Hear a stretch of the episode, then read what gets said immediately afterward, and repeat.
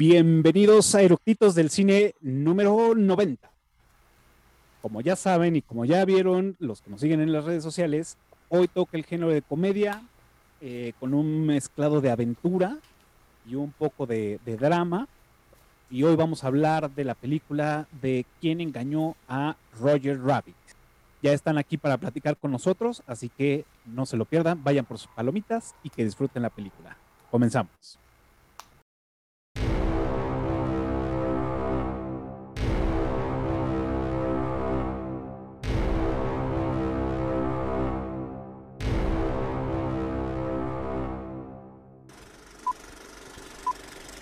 ¿Ya está grabando?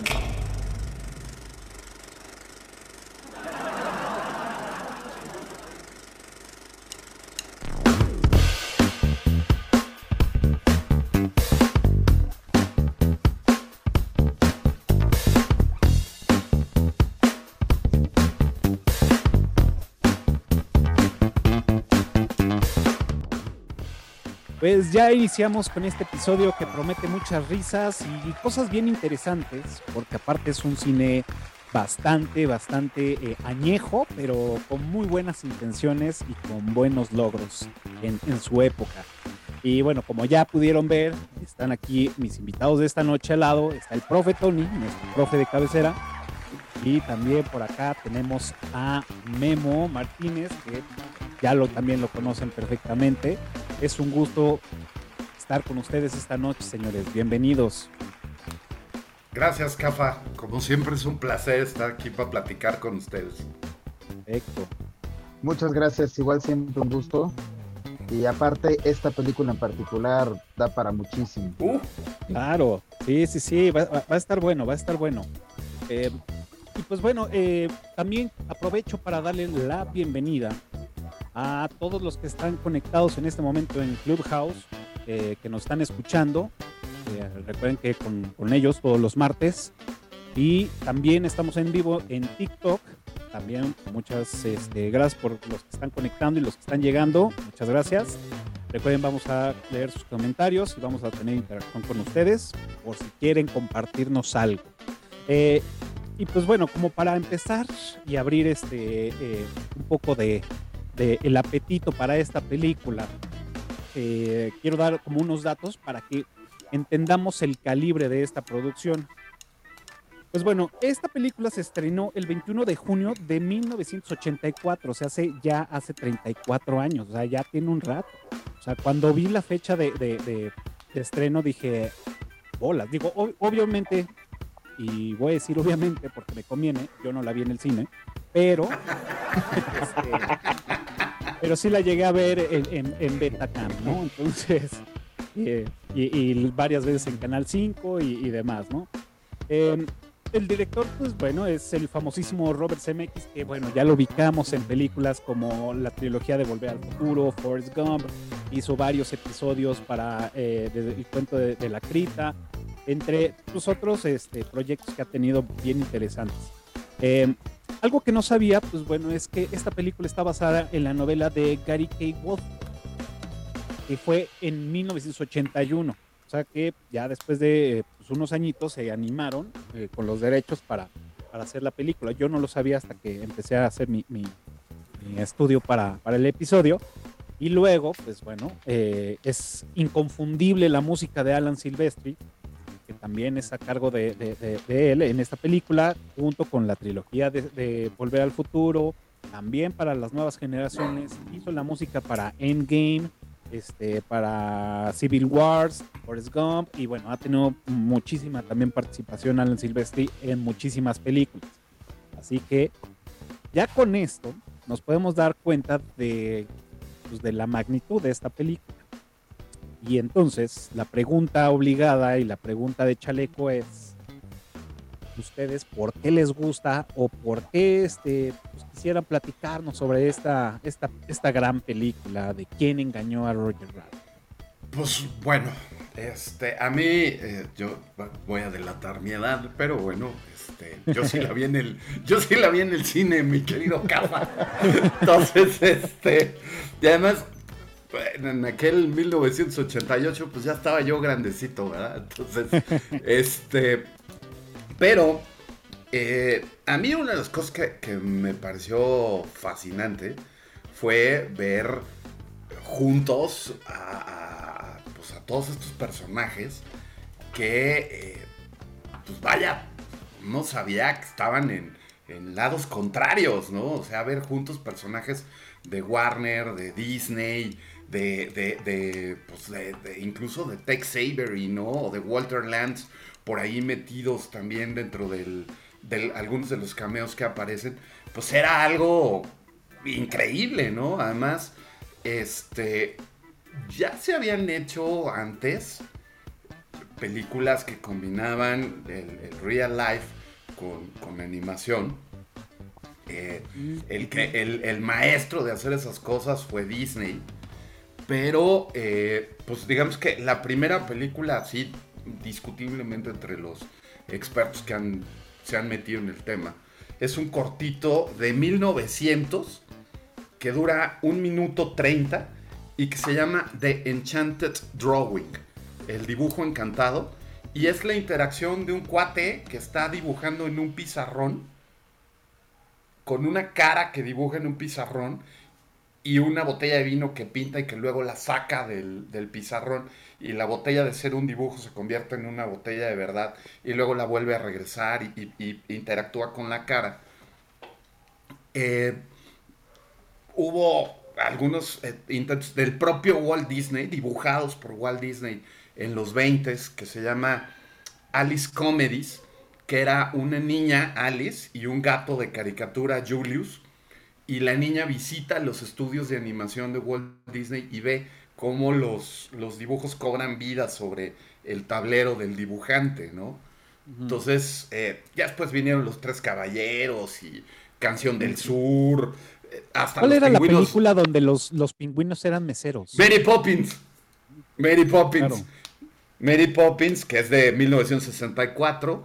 Eh, la caseta fantasma de 1970 y Mi amigo el dragón, Pete's Dragon, de 1977, que fueron como los, los primeros intentos de hacer esta combinación de, real life con, animación, pero obviamente limitado a los personajes de Disney, bajo su dominio. Pero aquí cuando yo vi el abanico de personajes que salían, dices, wow, esto, esto, esto hay que verlo, ¿no? Entonces, a mí eso fue algo que, que me llamó mucho la atención de, del, de la película, ¿no? Digo, yo, o sea, ahorita que empiezas a decir varias películas, digo, yo tenía como en mente algunas, pero en los años no los tenía como muy, muy, este, muy ubicados. Muy ubicados. Sí sabía que ya habían películas con ese antecedente y que sí habían habido buenas películas con tal. Obviamente, pues la tecnología era otra y, bueno, como pioneras decías, oh, oh, órale, está padre, ¿no? Ya después Sí, pues los tres caballeros es de los 40, ¿no? La, la el, digamos que el, prototipo de los tres caballeros fue una que se llama Saludos Amigos del 43, donde es la primera aparición de Pepe Carioca. Ajá. Y después, en el 45, aparecen los tres caballeros, que ya sale Pancho Pistolas, que es el, gallo mexicano. Ajá. Y, eh, y el Pato Donald, que también el Pato Donald sale en la de Saludos amigos, que es el Pato Donald y Pepe Carioca. Y en el 45, pues ya los juntan a los tres. Pero, pues sí, o sea, desde los 20 ya Disney había hecho estos intentos con, con esta niña Alice y, el gatito Julius. Y eh, que, a mí me surgió la duda justamente cuando, cuando eh, quedamos que íbamos a hablar de esta película. Yo recordaba que yo había visto interacción real life con caricaturas antes, ¿no? Con, con otras películas. Entonces, pues ya cuando me, puse a investigar un poco, pues sí, de repente dices, no, pues estos intentos ya venían desde antes, ¿no? pero, sí. pero sí, Roger Rabbit es algo muy especial. Igual mi historia con la película, eh, igual que tú, yo en sí puedo ufanarme de que no había nacido cuando o bueno, acababa de nacer cuando se, cuando se estrenó, acababa de nacer, yo soy del 83. Sí, está bien chiquito. Pero por alguna razón, eh, porque no es el tipo de películas que nos hubieran comprado en casa, pero por alguna razón estaba el VHS Y yo me acuerdo que de niño eh, la película no, no me llamaba la atención, pero el corto me encantaba. El, el corto de, del inicio me fascinaba. Entonces lo veía y en cuanto gritaban corte, le paraba. Y ya, o sea, como que la película no me llamaba la atención hasta ya un poco más grande, pues que me, me empezó a llamar la atención, me empezó a llamar la atención Jessica Rabbit, y me Ah, empezó claro. a, a- Obviamente. No, no, no. Este, la historia ya, ya me llamaba la atención, pero la veía, pues no sé, esporádicamente hasta que le fui agarrando más el gusto, cuando ya em- empieza a ser un deleite el humor negro, cuando ya empieza a ser un deleite todo lo que es el, el pues ese cine de intriga, aunque todo el tiempo, desde la primera premisa, vaya, desde el personaje de Roger Rabbit, es un chiste, es un, o sea, es, es comedia pero en la comedia hay intriga, ahora sí que tiene todo, ¿no? Intriga, romance, suspenso, sorpresas, acción, y dejando de lado que hasta hace poco aprecié la parte técnica. Digamos que, que también, y remontándonos al, al 84, es una proeza. O sea, de los datos que estuve leyendo, hay unas salvajadas para hacer la, la película que uno, uno lo ve porque aparte para nosotros mundanos y que nos dedicamos a otra cosa, pues el cine es entretenimiento, ¿no? Entonces cuando dices, un director se puso este reto y, e invirtió tantos recursos humanos, tecnológicos, y convencer productores y todo, tú lo dices, hijo, tanto esfuerzo y tanto para dos horas de mi vida de pasármela a gusto, pero, pero visto dentro de la industria, dentro de su profesionalismo y dentro de sus retos, no manches, es un, es un hito. O sea, sí es un, un eh, bueno, ahorita el, el- el profe mencionó varias, pero es- ese, ese grupo de películas que mezclan live action con dibujos animados es, es un, un, pues sí es un reto. Y aparte ahorita como lo mencionaban, todo el esfuerzo del, del incluir y de pagar los derechos para cameos, porque realmente los personajes podrían o no estar, dan un, dan un increíble este, escenario, ese, ese duelo de patos es maravilloso, yo que soy totalmente fanático del pato Donald, Y, y yo del pato Lucas, entonces estaba yo fascinado. Sí. Fíjense que sí, son o de sea- las dos personas que menos me gustan. No, no, no, no, no, no, o sea, yo te puedo decir que uno de los momentos hito en mi vida fue el día que iba en el paseo de Hollywood, en el Boulevard de Hollywood, y vi la estrella de la más grande Ah, claro. figura de, ahí en tus redes tienes cine esa mundial. foto. Sí, sí, sí, es más, te la voy a mandar si la quieres Sí. poner en estos, eh, eh, en el video, porque de veras, me tiré al piso, iba con un amigo que se moría de la vergüenza y hasta que no me tomó la foto. Sea, por- imagínense la escena, yo, yo tirado en el piso, el otro gritándome que me parara, y este, y hasta que no me tomó la foto no me paré.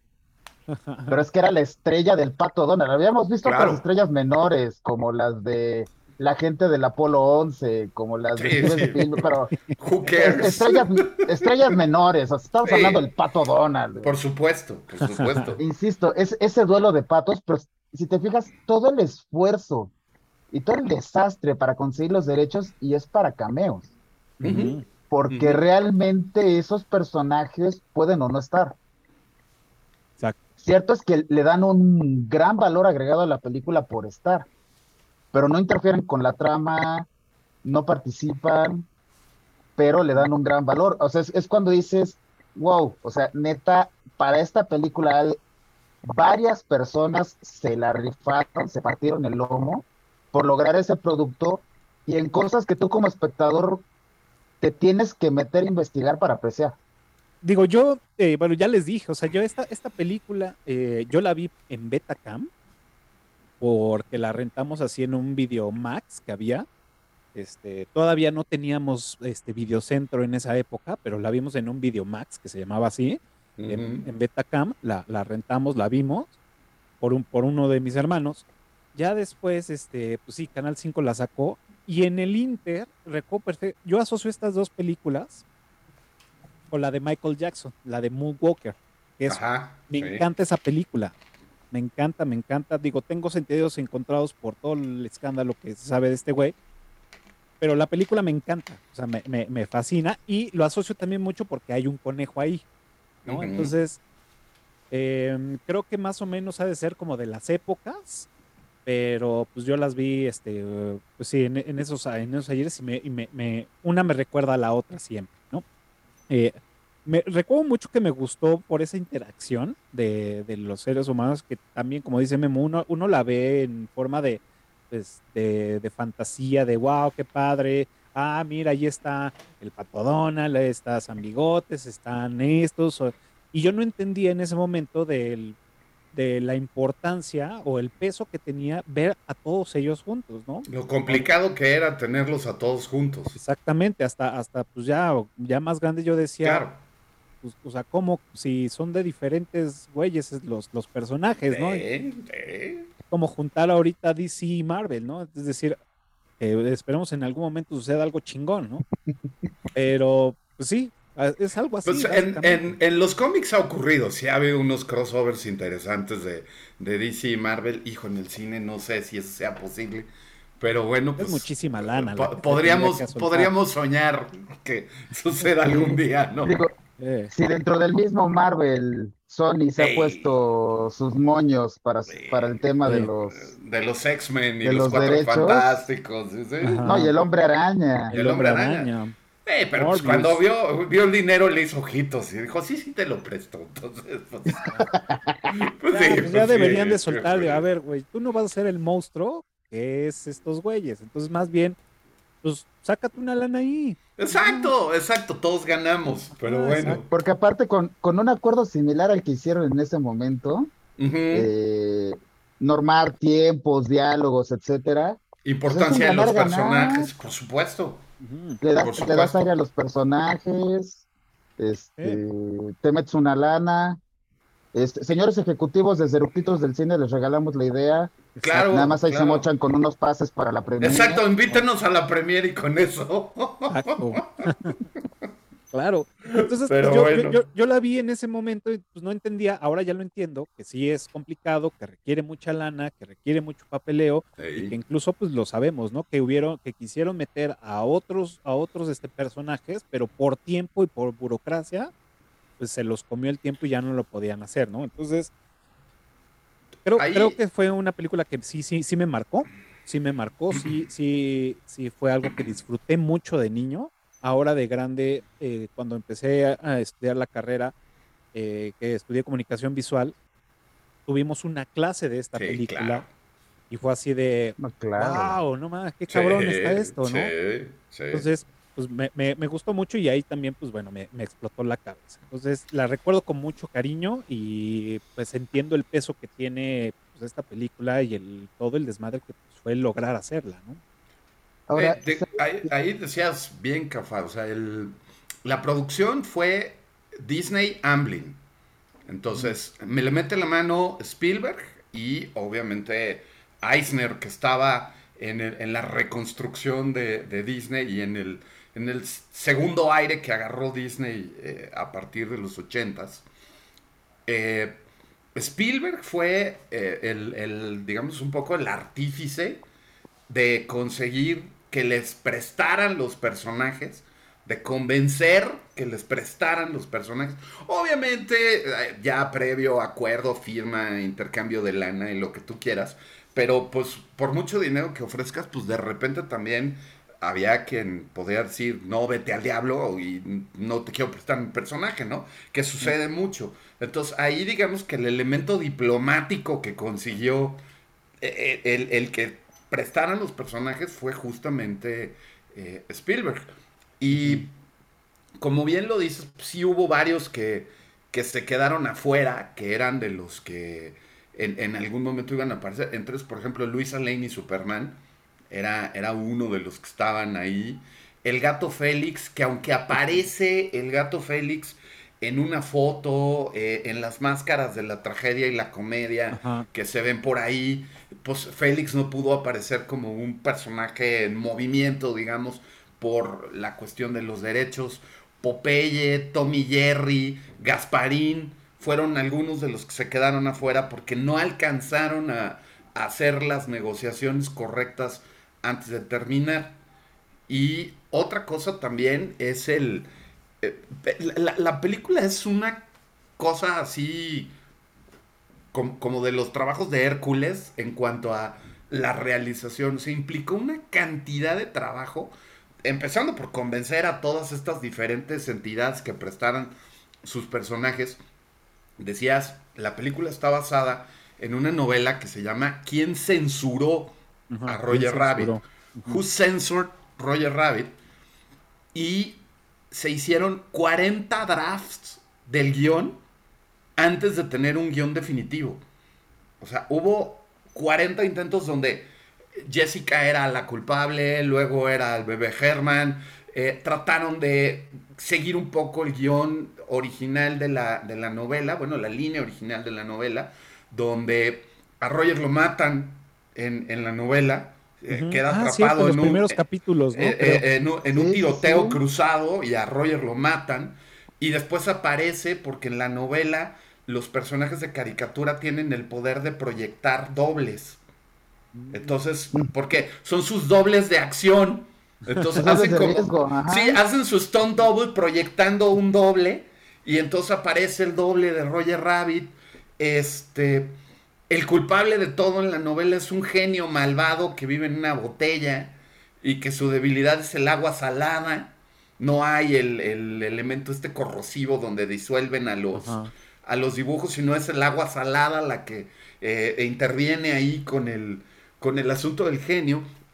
Y está enfocada la novela a personajes de cómic, no a personajes de caricatura 3D como los vimos, que eso fue todo un logro además.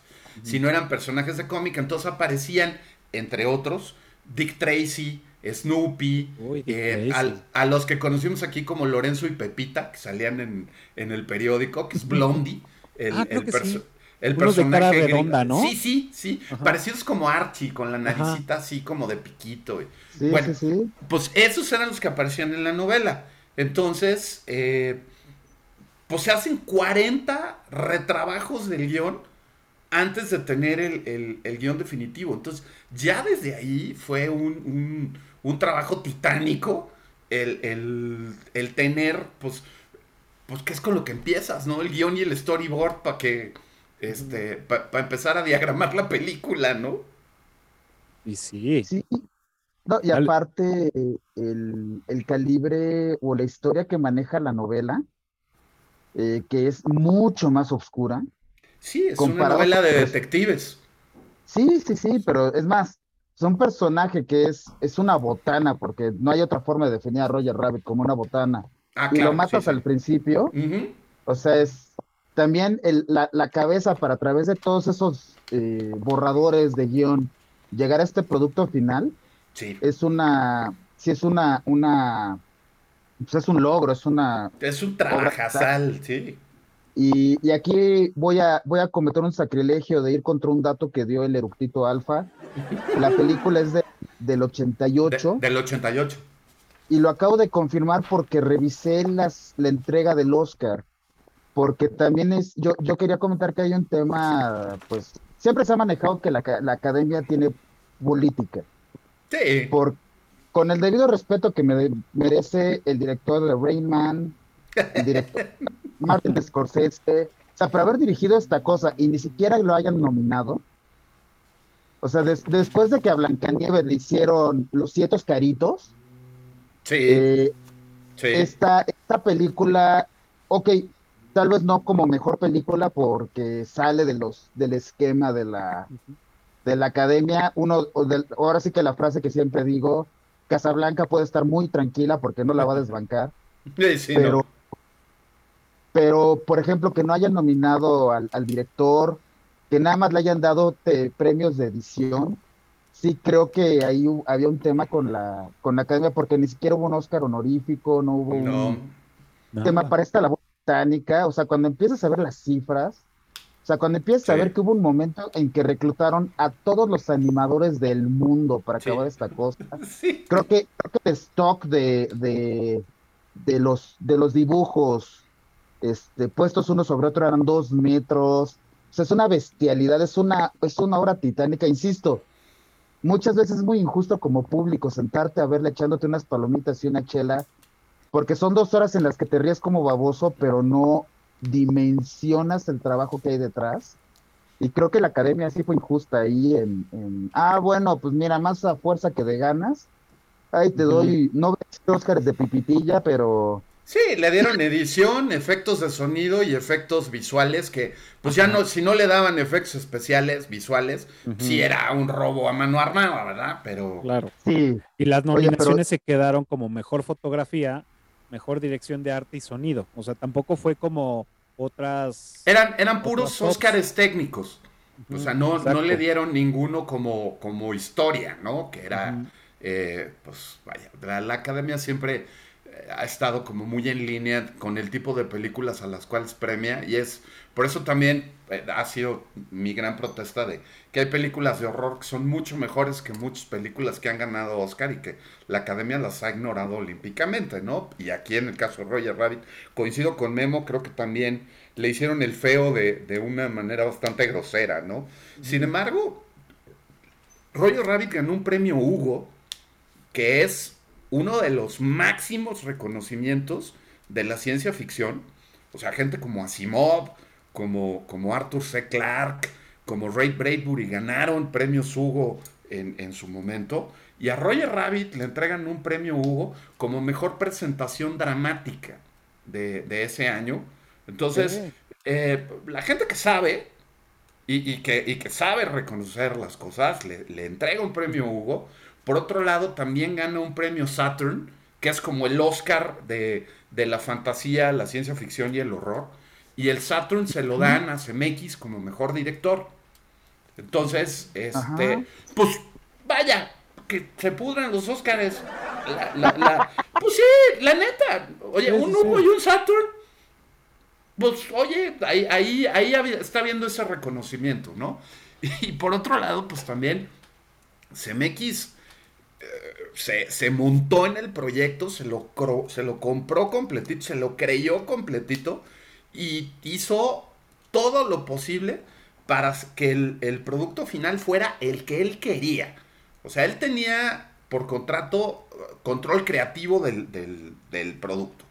Pero se peleó con Warner, se peleó con este, con, con, el screen test que hicieron, porque pues metieron puro mocoso amargado entre 17 y 19 años al screen test y odiaron la película, los squinkles que vieron la, película en ese momento. Y a, a llegaron a decirle así con una lista de papel de baño de, tienes que cambiar todo esto y los mandó al demonio. Les dijo que no iba a cambiar absolutamente nada. Y así se mantuvo y así la sacó. Entonces, él también creía en lo que estaba haciendo, en el trabajo titánico que hicieron con la película y que no se iba a poner a hacer cambios de última hora porque además era imposible hacer cambios. Claro. Entonces, eh, también CMX la defendió a capa y espada y el hecho de que le hayan dado un Saturn como director y el reconocimiento de Lugo como mejor presentación dramática también es una coronación al logro de, de CMX, que por otro lado, en algún momento se pensó en Terry Gilliam como, como director para Roger Rabbit y el propio Terry Gilliam me ha dicho que se arrepiente de no haber agarrado el proyecto y que la verdad no lo agarró porque le dio hueva. Dice que me dio flojera y pues dice, ya cuando vi después la película, me arrepentí tremendamente de no haber agarrado el, proyecto de Rory Rabbit.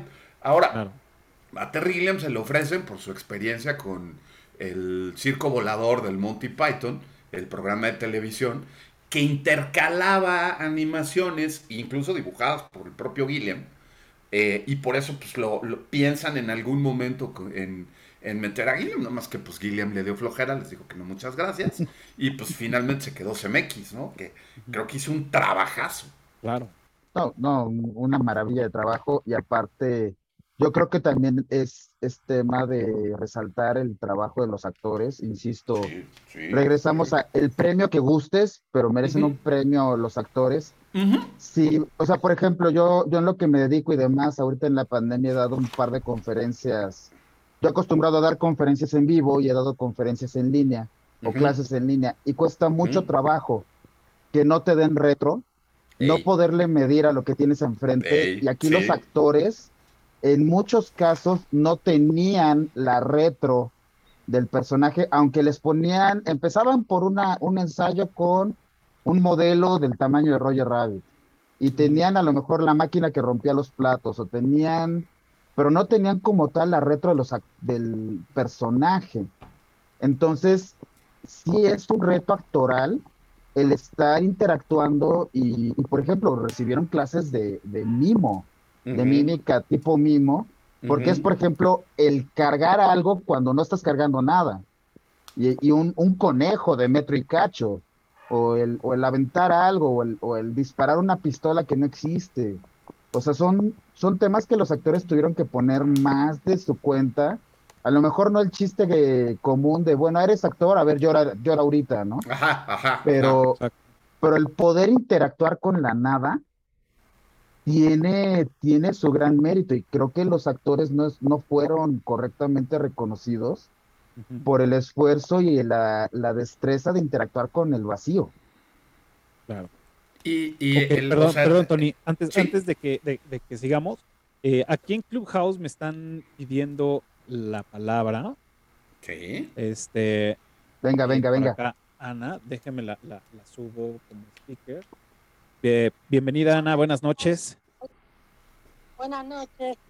Eh, hoy cuando vi que iban a hacer ustedes este, esta charla, eh, lo vi en el, en el grupo de Telegram, no sé si están ustedes, Sí.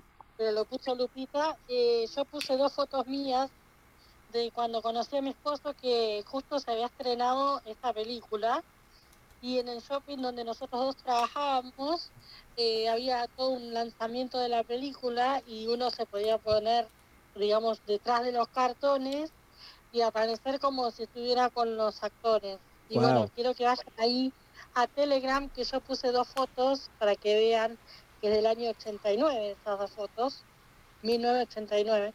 Este, enero del 89 fue que se estrenó esa película y fue la, la primera película que fui a ver con mi esposo. Hoy estamos juntos hace 32 años. Oh, felicidades. Sí. Oh, Y ahí están las Felicidades. fotos por si quieren ir a verlas, que son muy divertidas. Muchas gracias, Ana. porque, digamos, yo eh, tengo un cariño muy grande con esta película. Sí. Y bueno, eh, tiene que ver con el comienzo de, de, de, de mi enamoramiento con, con el que hoy es mi esposo y que todavía seguimos juntos. Y bueno, nada, eh, tiene, tiene mucho recuerdo de, de mucho cariño, ¿no? Wow. Increíble. Muchas gracias, Ana, por compartirlo. De verdad, son, son de las cosas que hace, eh, pues sí, la- las películas, ¿no? Este, bueno, en este caso, las películas. Digo, hay, hay varios otros temas, pero sí, como, como tenemos em, marcado, nos marcan algo y pues en este caso, pues una relación tan, tan duradera como la tuya. Muchas felicidades y gracias por compartirlo. No, de nada. Pues ahí está, ¿cómo ven? bien, bien. Pues Sí, te, digo que, te digo que habíamos unos que sí ya este, estábamos en edad de merecer en aquel 1988. Entonces, bueno. No, y, y yo creo que debería ser uno de los trofeos más de Robert Zemeckis que con su película logró fundar familias. Claro, por supuesto. Sí, Claro, sí, sí, sí. Totalmente. Ahora, otro reconocimiento que a lo mejor no es el reconocimiento de, de los pares o de los socios o, o de, de, pues, los expertos. Yo luego, eso de andarse diciendo experto, pues no está chido tampoco. Pero bueno, es que fue la segunda película más taquillera de ese año. O sea, la primera fue Rainman y pues, salía el imbécil Ah, claro. Tom Cruise. Pero, pues sí, la neta, pues, digo, este, eh, una vez más, recurriendo al viejo truco de rodearse de actores que sí actúan y para que brille él modelando, ¿no? Pero bueno, en Rayman, Dustin Hoffman hace una gran actuación. Una vez más, la academia ignora a Tom Cruise, pero le da el premio a Dustin Hoffman. A la película la premian también y todo. Y Roger Rabbit es la segunda película más taquillera con 352 millones de dólares. De ahí hay, yo leí varias variantes. Hay quien dice, el presupuesto original sí decían que era 30 millones. CMX desde el principio les dijo que eran 50. Entonces, cuando llegaron a los 40, eh, Eisner y Disney casi les da un ataque y estaban a punto de cancelar la película. Fue eh, Katzenberg el que le dijo, aguanta, déjalos que lo terminen, porque estuvo a punto de cancelarse el proyecto.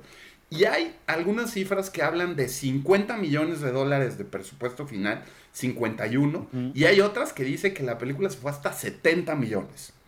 Entonces, eh, aún así, 352 millones de dólares en 1988 eran muchísimos dólares. Entonces, además, Spielberg se la, ahí, se fue a la segura. En el acuerdo de, de lana, Spielberg pidió la taquilla y Disney se quedó con los derechos de explotación de merchandise. Que esa fue otra. No hubo mucho merchandise de, Roger Rabbit en aquella época. Salieron uno que otro juguetito. Algo, tenía que ver con Pepsi o con Coca, creo. Eh, sí, salió con McDonald's. Salieron juguetitos en, McDonald's. La cajita feliz. Ajá. Salieron eh, algunas figuritas de, colección, pero ni siquiera articuladas, eran de las de plástico fijas, chiquitas, y algo de camisetas y de cosas así. O sea, en realidad no hubo como, como ahora que hay el, negocio del merchandise.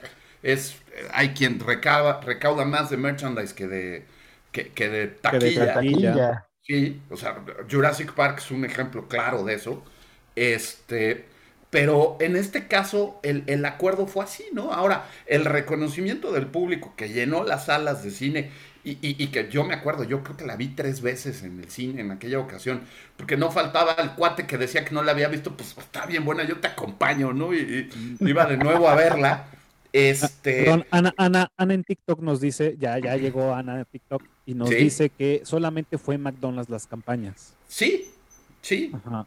Sí, entonces, este, ahí como que Disney tampoco le tenía como mucha fe, ¿no? O sea, partiendo incluso de, que en algún momento quisieron cancelar la película porque pues ya era mucho, ¿no? Ya se habían gastado mucho dinero.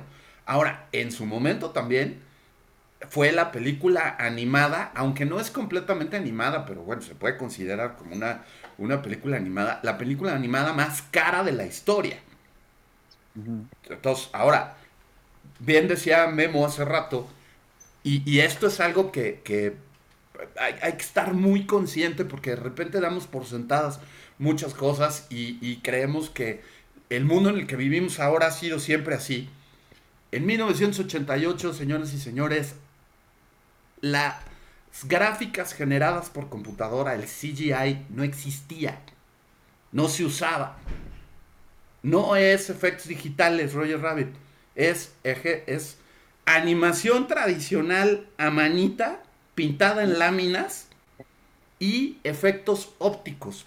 Que los efectos ópticos son juegos de cámara, de luz, de... Eh, que fue con lo que le dieron volumen a las figuras para hacer el 3D. Cuidaron muchísimo las sombras y utilizaron ciertas pinturas mate para dar volumen a las figuras y que pareciera que era, están en 3D, que no es una caricatura plana, ¿no?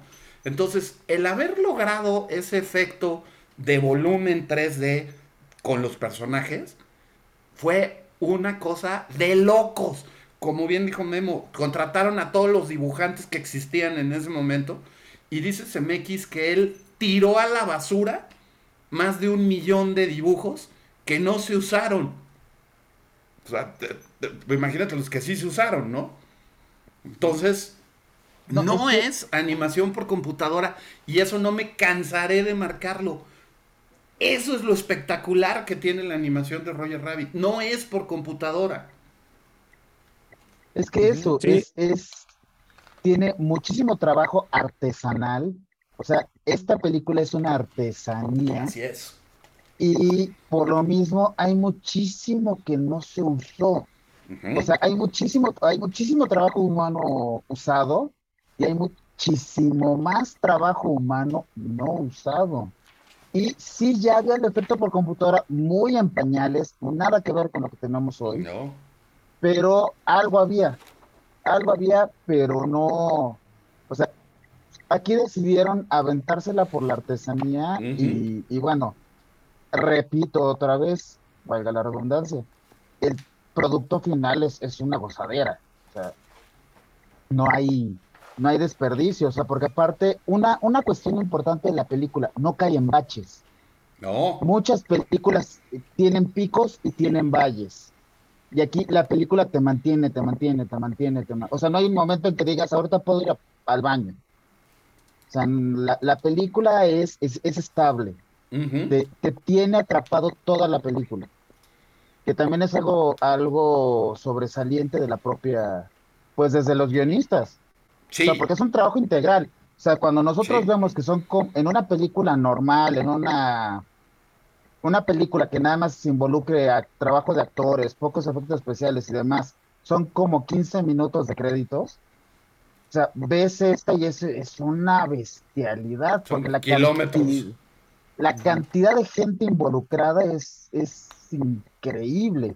Se ha vuelto a lo mismo. El coordinar un equipo tan grande, insisto, señor CMX merecía muchos más reconocimientos. Sí, sí. Ahora, la, la, la, forma de filmar se tuvo que filmar primero todas las tomas real life.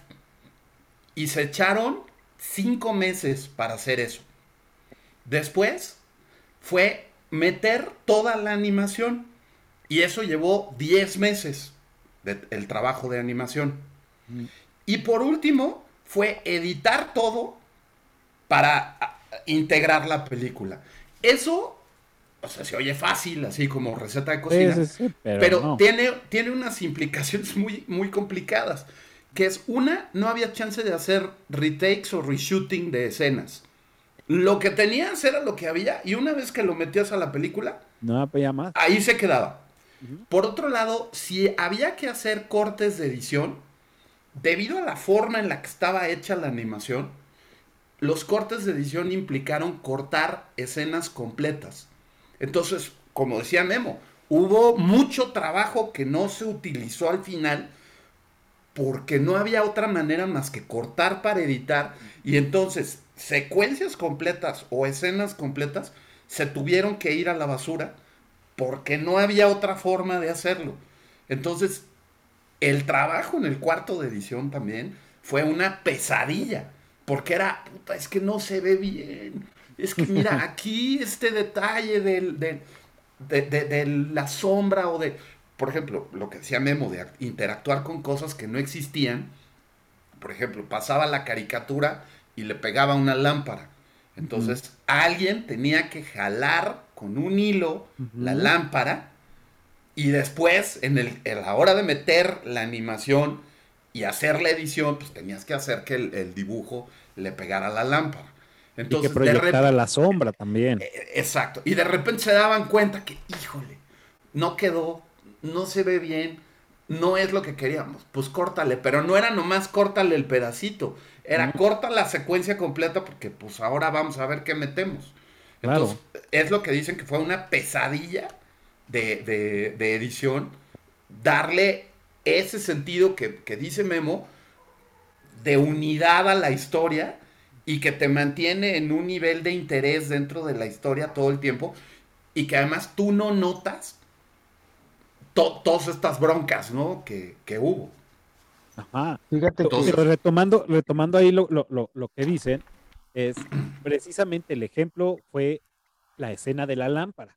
Sí, la justo. de la lámpara. Justo. Cuando está, cuando están escondiendo a Roger en este sótano y hace todo el desmadre de la lámpara y, y sí, vemos, volví a ver esa escena después de haber leído la, chinga que tuvieron para hacerlo. Y sí, efectivamente cuidaron, cuidaron mucho ese tema, la proyección de las sombras, el cómo se ve que están de un lado para otro. Y sí fue, fue, fue jugarle mucho, ¿no? Y también como dato curioso y enriqueciendo todo lo que, lo que han comentado del tema de las animaciones y demás, este, pues bueno, dicen solamente, digamos que los que estaban en la nómina fija pues eran 326 animadores. Y eh, eran la nómina fija. Ya después, la, mano de obra barata que contrataron en, Estados Unidos y en, y en, Inglaterra. Freelancearon. ¿no? Sí. Pero este, pues al final se, se dibujaron 82.080 cuadros de animación. Sí, es una Esto- locura. Ajá, se, se estima más o menos que hayan, hayan sido un millón de dibujos aproximadamente. Y que aparte de eso, junto con la mano de obra barata de, de estudiantes o de estudiambres Que estaban en el tema de, de- de- de la animación, pues bueno, ellos fueron contratados para hacer todo este, lo que ya habían dicho, el pintado a mano de cada de, los fotogramas y de todo, ¿no? Entonces, Sí, de las láminas de animación. claro. y eso, pues allí da- eh, eso también va al otro, al otro este dato que era lo que mencionabas de este tipo de animación que era diferente, que se, que, que es, que más bien se destacó en lugar de todas las películas que ya habías mencionado al principio, de Mary Poppins, de bla, bla, bla. Este, pues este estaba, era una animación a cuatro capas, ¿no? Que el primero era dibujar el personaje, que era hasta donde se quedaban todas las demás películas. Entonces era dibujar el personaje como tal, después el personaje iluminado desde atrás y luego darle toques de luz y toques de sombra. Por eso ya los vemos un poco más reales en esta película, a diferencia de lo que ya veníamos trabajando anterior, ¿no? Digo que todavía le falla, pero bueno, para esa, para esa bueno. época ya estaba muy cabrón el pedo. No, y además No. verlo, verlo en la pantalla sí fue impresionante, ¿eh? O sea, Mm. eh, sí era así de, güey, estas no son las caricaturas que yo veía en la tele, ¿no? O sea, planitas. Estas Ah. tienen volumen, ¿no? Y, No, y- aparte, ajá, perdón, perdón.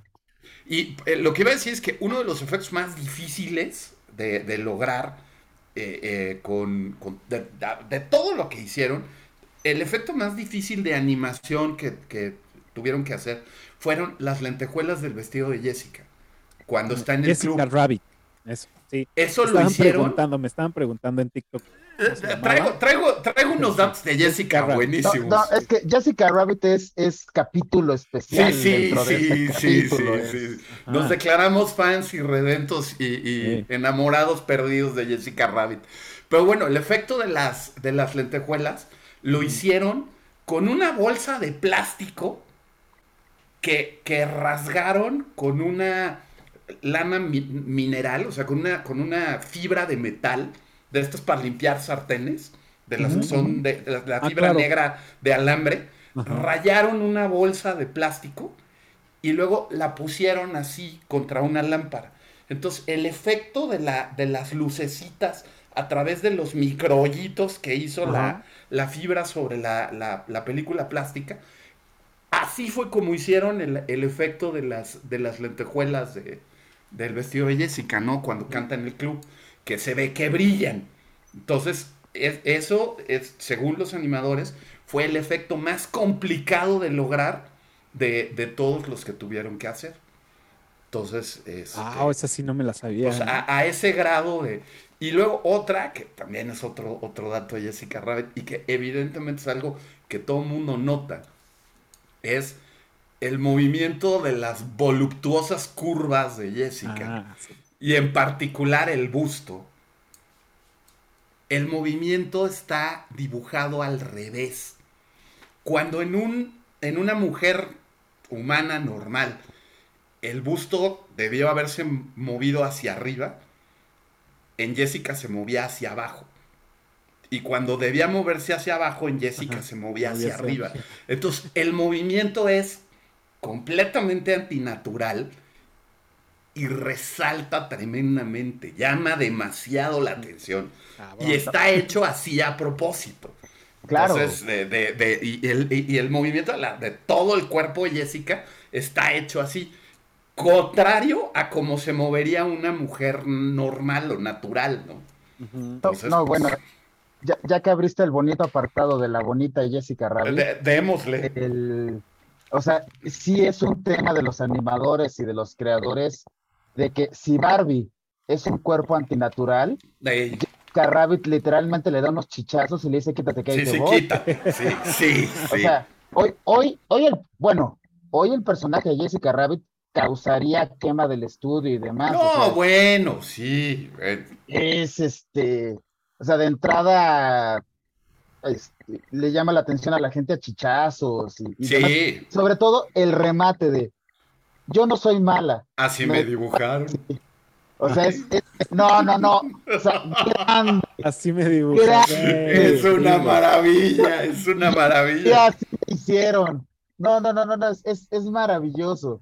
Y, e insisto, o sea, es- anatómicamente es imposible, o sea, se hubiera ido Sí, no, hocico no hay manera. Ni Talía llega a esa, a esa cinturita. No, no, hay no. forma.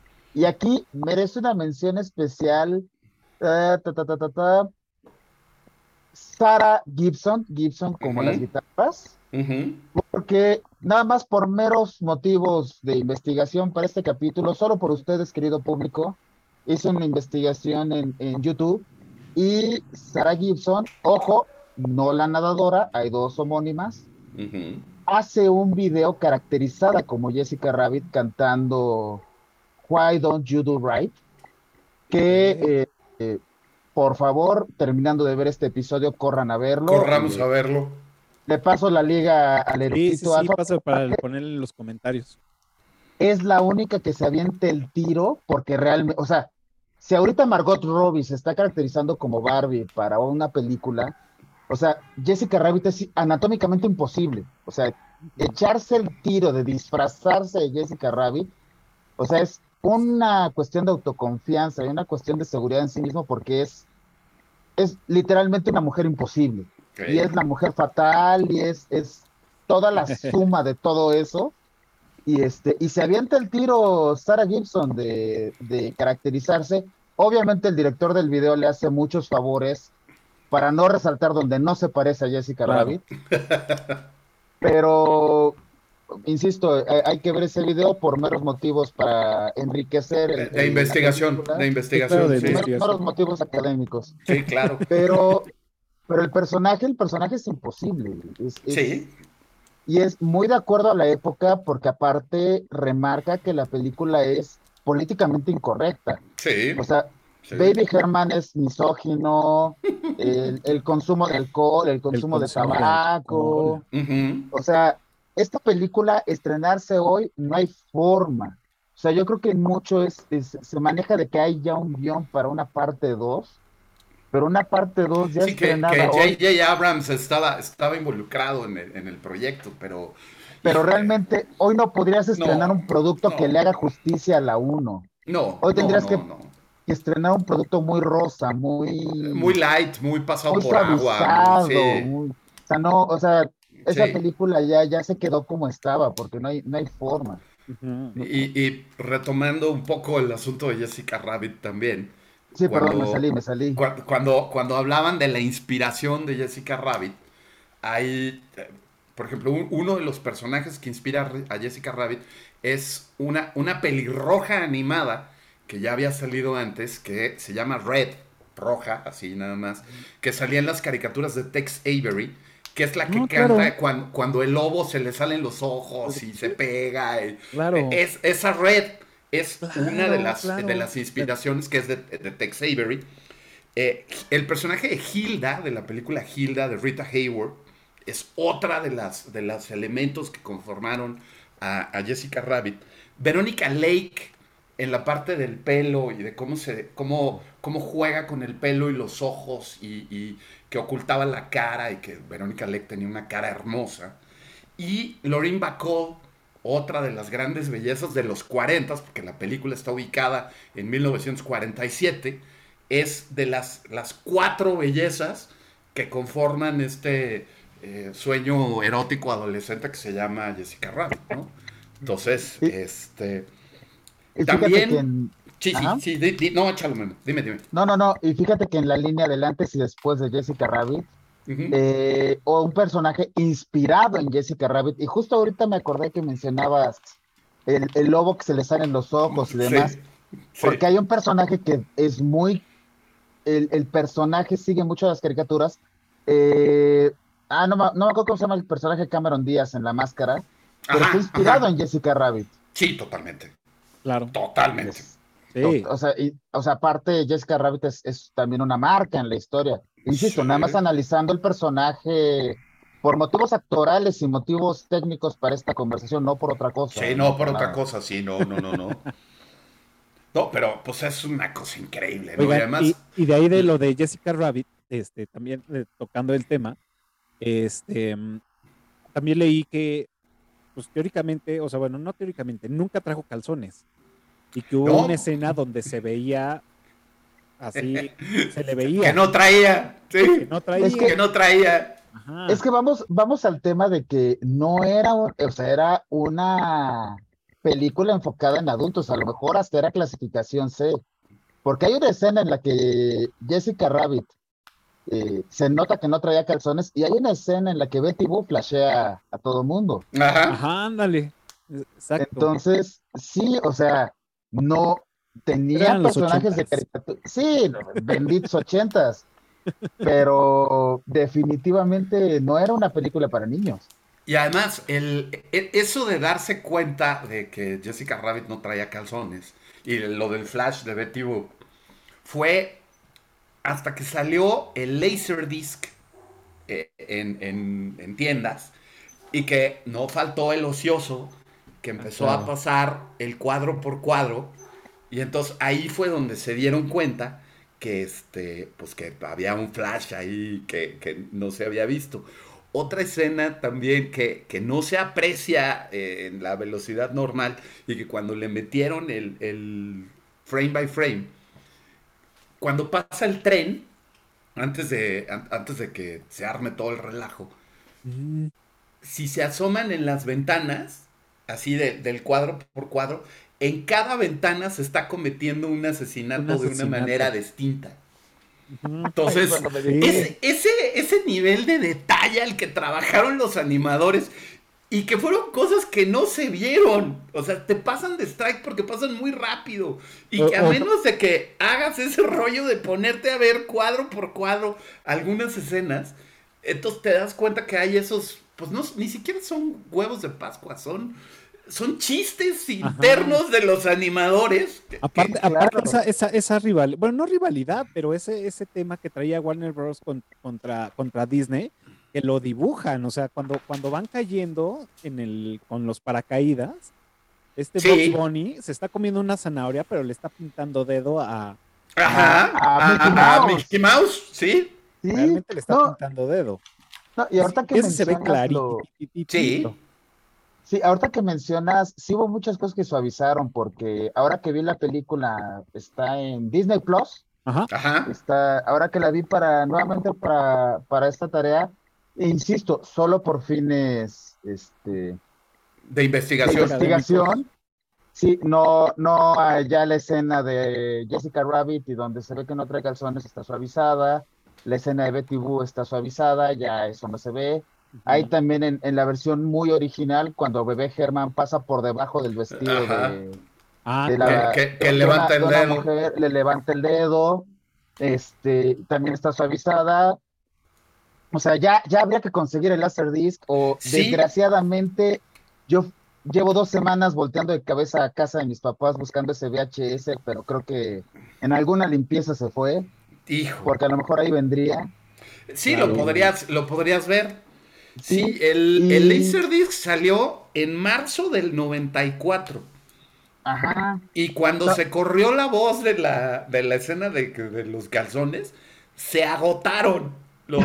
los, los- neta, Ah. se, se vaciaron los, los almacenes y las tiendas de, de discos porque pues todo el mundo quería ver a Jessica Rabbit sin calzones. Pues es que ¿no? estamos Entonces, hablando de Jessica Por, Rabbit. por supuesto, por supuesto. Entonces fue marzo del 94 y que se agotaron en cuestión de horas los, o sea, la, la- primera entrega de Laserdisc en las tiendas po- por, eso, ¿no? Cuando, cuando se corrió la voz. Y fíjate que retomando el, el nivel de detalle con que trabajaron los animadores, insisto, merecen un reconocimiento magnífico. Cuando Vox, digo Vox, este Roger se da cuenta de que cuando le enseñan las fotos de que está jugando Pipi Cigañas, Jessica Rabbit con, con este ah, Con ándale, Maroon, ¿no? Ajá. Manitas Calientes, pero aparte en su versión neta, ahí sí en su versión Sí. inocente. Sí, sí, sí, sí, Eh, totalmente. que empieza a ver las fotos en su cartera, la, cuando están ellos en un restaurante, se ve de fondo, o sea, imagínate, en la foto en la cartera se ve de fondo las caricaturas que hay en el restaurante en la pared y alcanzas a ver a Robert Zemeckis, a Mickey Mouse y a Steven Spielberg. O sea, le pusieron los animadores detalle a la foto que está en la pared, en la foto que está, bueno, la caricatura que está en la pared, en la foto que está tomada cuando el conejo está viéndolo en la foto en su catera. Sí, sí, o sea, sí, es, es, el, Inception, Inception, o sea, está, está muy cañón. CMX decía que, eh, digamos, como el lineamiento general que dio para los animadores, decía que quería la calidad de animación de Disney, el diseño de personajes de Warner y el humor de Tex Avery en, la película, ¿no? No, pues Entonces, razón fue la combinación ganadora. Exacto, exacto, exacto, exacto. Entonces, esa era la idea que traía CMX desde el principio. Y, por ejemplo, la creación del propio Roger Rabbit es un ejemplo de esto. Eh, el pelo está inspirado en Droopy. Es, el, pelo es como el pelo de Droopy. Las orejas y las mejillas son de Box Bunny. El overall es una referencia a Goofy. El, personaje de Disney. La corbatita es Porky la corbatita de moño. Esa corbatita ya está decolorada, pero. Y los guantes son los guantes de Mickey Mouse. De Mickey Mouse. Entonces, Roger es una combinación justamente de eso que quería este CMX en cuanto a combinar los personajes y obviamente pues la parte del humor, ¿no? Que este sí es un sobre todo Roger creo que es de los que más es fiel a ese tipo de humor como el de Tex Avery, de las caricaturas de Tex Avery, que como referencia pues es esta de lobo que se le salen los ojos y la lengua. Increíble, increíble caricatura. Entonces, Roger actúa mucho así, como, como ese, como, como el personaje de Tex Avery. Ajá. Yo leí que, que, que parte del, digo, esto es como, como de las de las chistes que, que, hablábamos que se, se tomaban licencia de las primeras versiones del, del guion, revelan que el juez Doom este, fue quien mató a la mamá de Bambi. O sea, lo, iban, a poner. O sea, eso iba a ser... Así de malo es. es, que es malo, malo, Malolandia. Sí, era el que había matado a la mamá de, de, de Bambi y Hubo dos, dos cosas que a mí me hubiera encantado ver en la película, pero que por cuestiones de presupuesto, que de por sí se le salió de las manos, ya no lo pudieron hacer. Una era que el juez Doom tenía un buitre de mascota y lo traía parado en el hombro. Entonces iba a ser un buitre animado que pues ya no alcanzó a hacerse. Y la otra es que el juez Doom viajaba con una maleta donde traía al jurado adentro de la maleta. Entonces abría la maleta y era un jurado que eran 12 canguros. Ah, claro. Y de la bolsa de los canguros salían las crías de los canguros con unas letras y las crías de los canguros formaban la palabra You are guilty, que You are guilty tiene exactamente 12 letras. Y eran los 12 canguros del jurado. Entonces, Casi, también, 12 canguros en pugna. Exacto. Entonces, a mí me hubiera encantado ver a los canguros con los canguritos condenando gente, pero pues ya no, ya no alcanzó. Y bueno, o sea, al final queda Christopher Lloyd, que hacía un gran papel ah. como el juez Doom, que el güey ni parpadeaba, ¿no? Cuando lo tomaban en cámara a propósito, ¿no? Para verse aún más malo. Pero, pues hubo varios malos que hubieran sido memorables. Tim Curry fue uno de los que tuvieron en la mira, pero dijeron que eh, su interpretación fue demasiado aterradora, entonces que mejor no. Christopher Lee.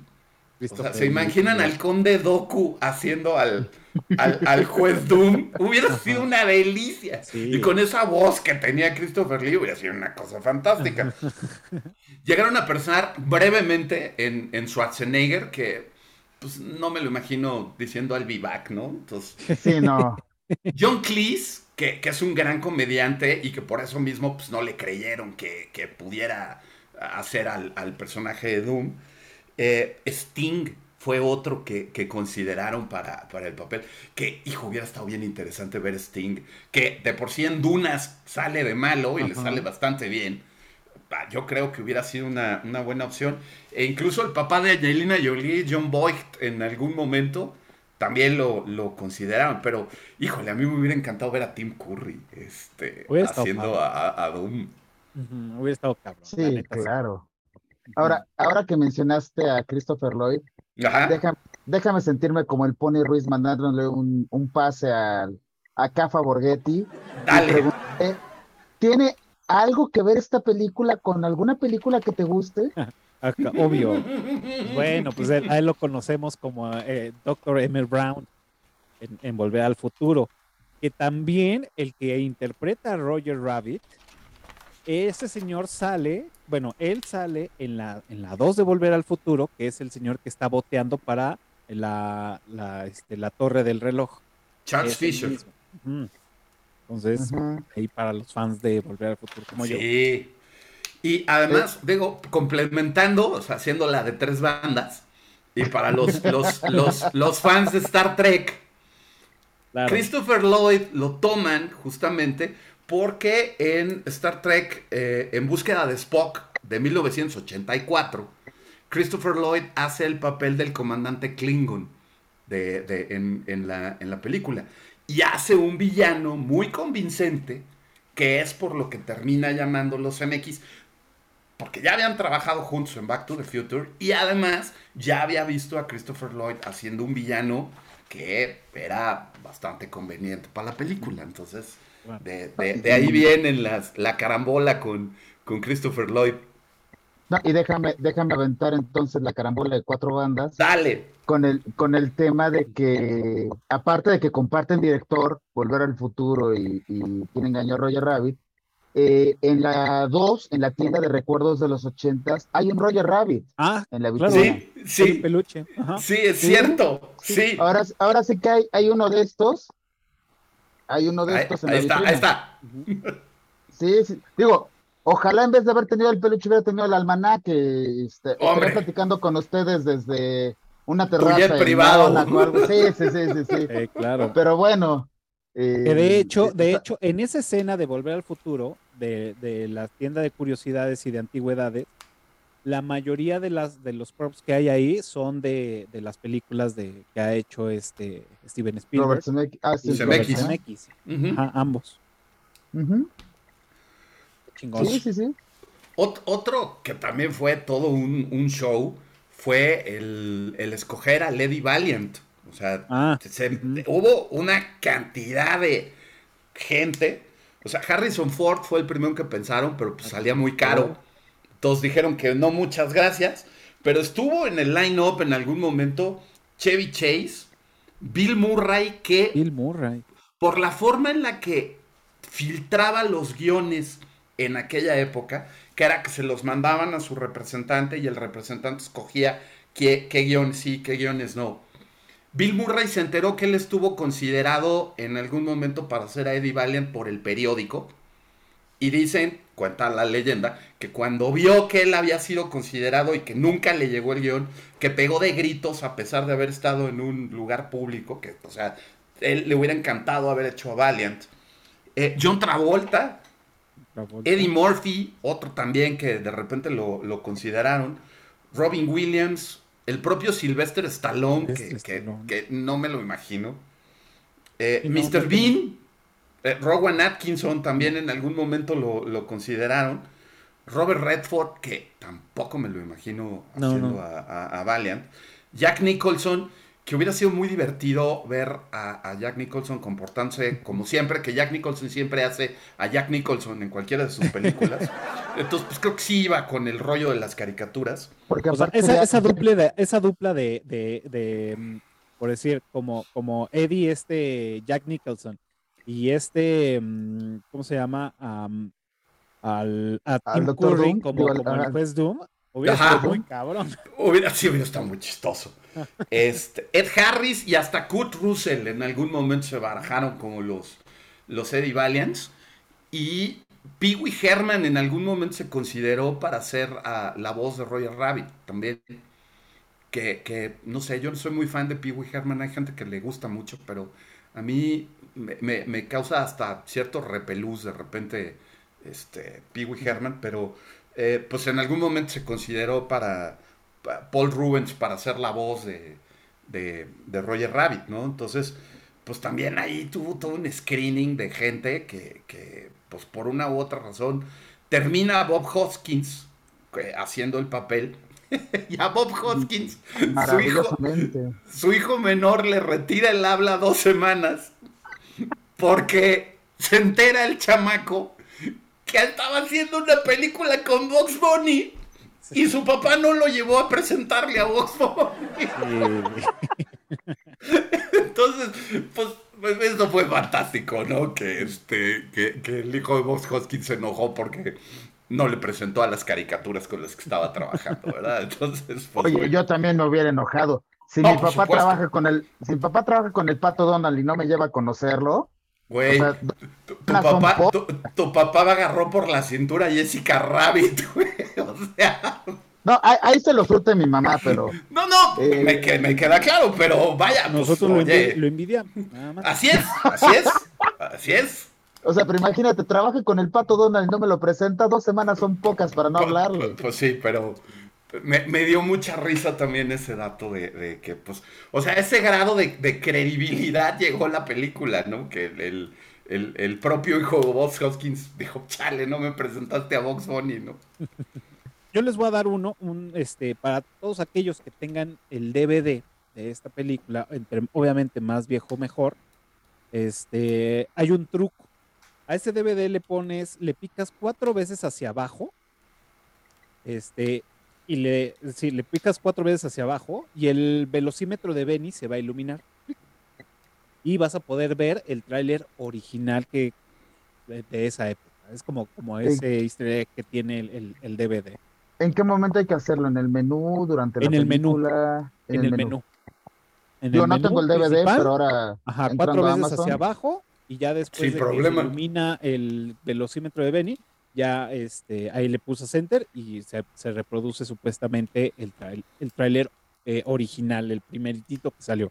Así que si los que tienen y que nos están viendo, si lo tienen, háganlo y pues ya nos comparten si sí es verdad. en los comentarios. Sí, Es sí, más, sí.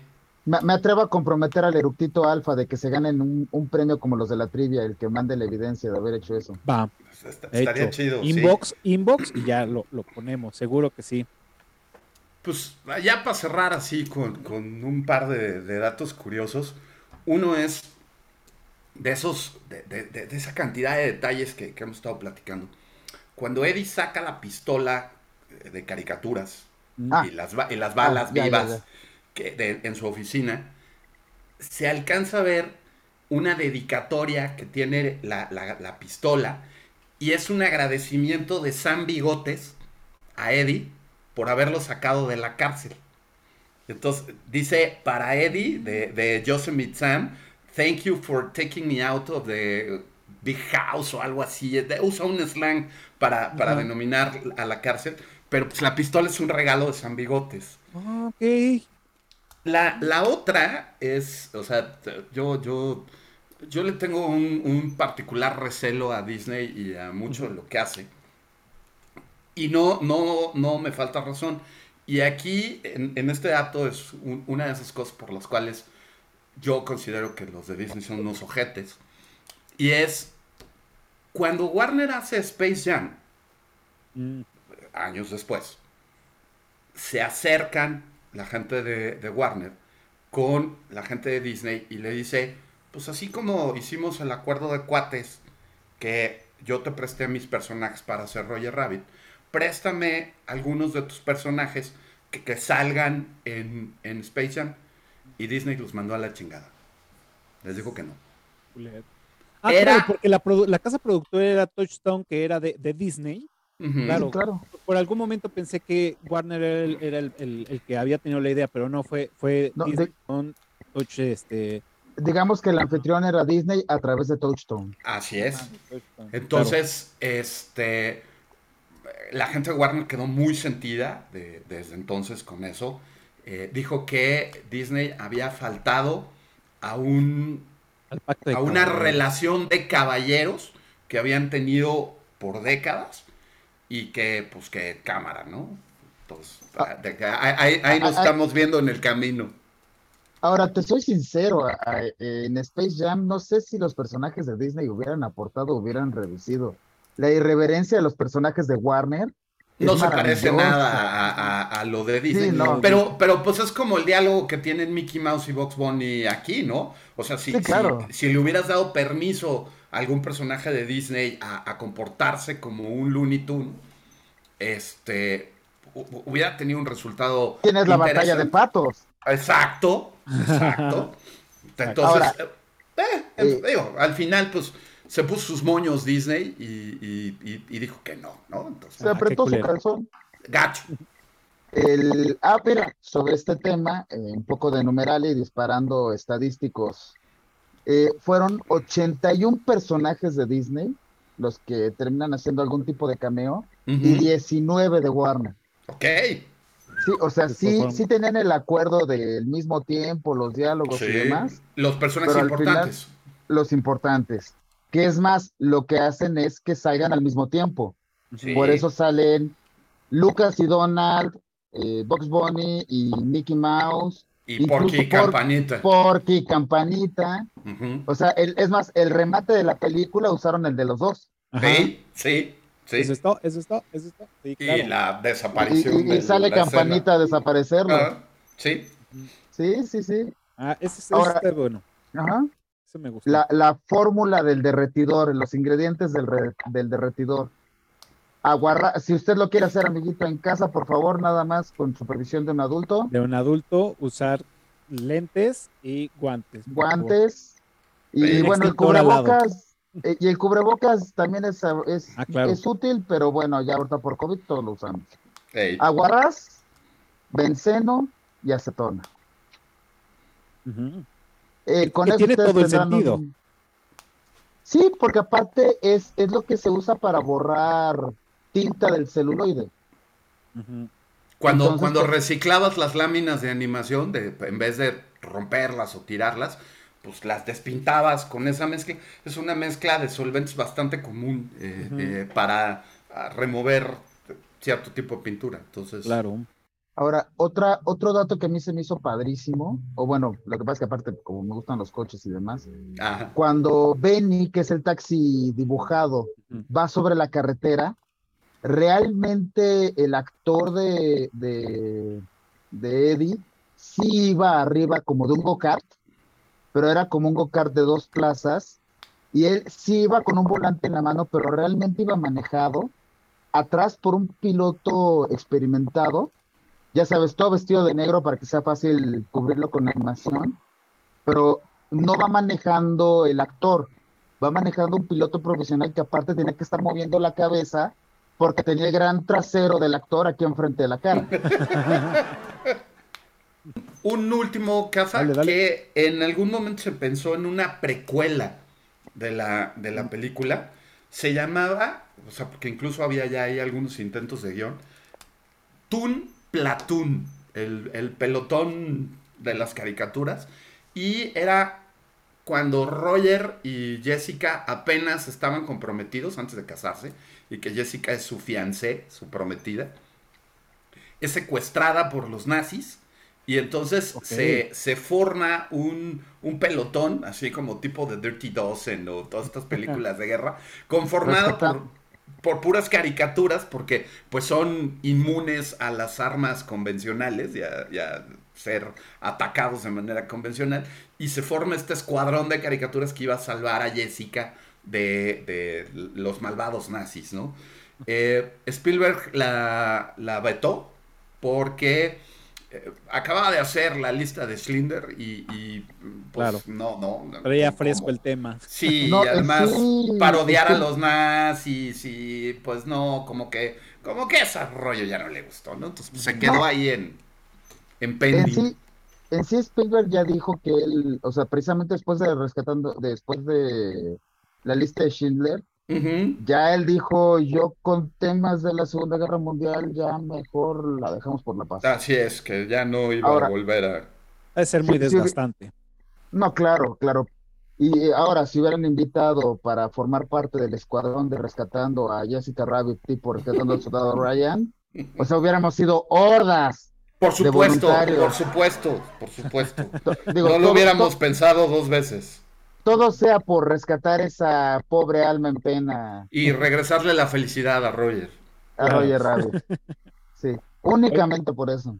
Pues Así bueno, es. yo voy- a cerrar con el, con el último dato curioso y es Bob Honsky, ¿no? Que es el actor el que, el que te interpreta a, a Eddie. Pues bueno, también es, como ya se dice en, en el argot muy mamón, es un actor de método, ¿no? Y este güey estuvo, estuvo, este, estuvo mm, estudiando a su hija de tres años de cómo, le, cómo hablaba con sus amigos imaginarios, porque él tenía que actuar de esa forma. Como bien lo decías al principio, eran actuaciones imaginándose a las, a las caricaturas, ¿no? Entonces, ese fue como su reto este, importante para, para, para Bob. Y bueno, aparte de que estuvo ahí pues, estudiando a su hija, cómo hablaba con sus amigos imaginarios, pues bueno, ya él pudo hacer este, eh, la- las interpretaciones y todo. Y lo que dicen es que pues, subió, sufrió de depresión y tuvo muchos problemas después de la película, porque él seguía imaginándose a, a- a- A a los personajes. A, a lo- a las Roger, de animaciones. repente, pues sí, volteaba y, y creía que estaba viendo. Entonces, bueno, ya ahí este, su esposa, pues lo ayudó, ahí tuvo ahí terapia, hizo varias cosillas y afortunadamente, pues bueno, pudo, pudo despegarse de esa, pues sí, de esa fantasía, ¿no? Porque, pues bueno, muchos no lo logran, ¿no? A menos de que hubiera este, desarrollado esquizofrenia y pues ya, más bien ahí era un otro, otro tema, ¿no? Ok. Pero bueno, pues ahí está ya. Este ha llegado el momento de la trivia. Y pues recuerden, los primeros que contesten correctamente en la caja de comentarios de este video, pues se van a llevar este el reconocimiento con bombo y platillo de todos nosotros. Además de que este por ahí tenemos unos obsequios que, les vamos a dar. Y abusando de, que está aquí el profe Tony, pues bueno, también la beca este, que nos regala para todos aquellos que se pongan las pilas en las trivias, la beca para sus cursos, que pues bueno, ahí al final nos va a platicar de esos proyectos que trae. Y pues bueno, señores, ¿quién empieza con su trivia? Profe, por favor. Sale. Hay, hay una cuestión muy particular en el póster de la, de la película. Es, la película se llama Who Framed Roger Rabbit y está formulado a manera de pregunta. Sin embargo, no tiene el signo de interrogación para indicar que es una pregunta. ¿Por qué no, no incluye el póster de la película un signo de interrogación? Obvio, es porque no les alcanzó buena, la ¿eh? tinta. Es bastante buena esa pregunta, ¿eh? Yo, como lo decía al principio, yo ahora que, que lo supe, dije, a lo mejor yo la estoy cagando.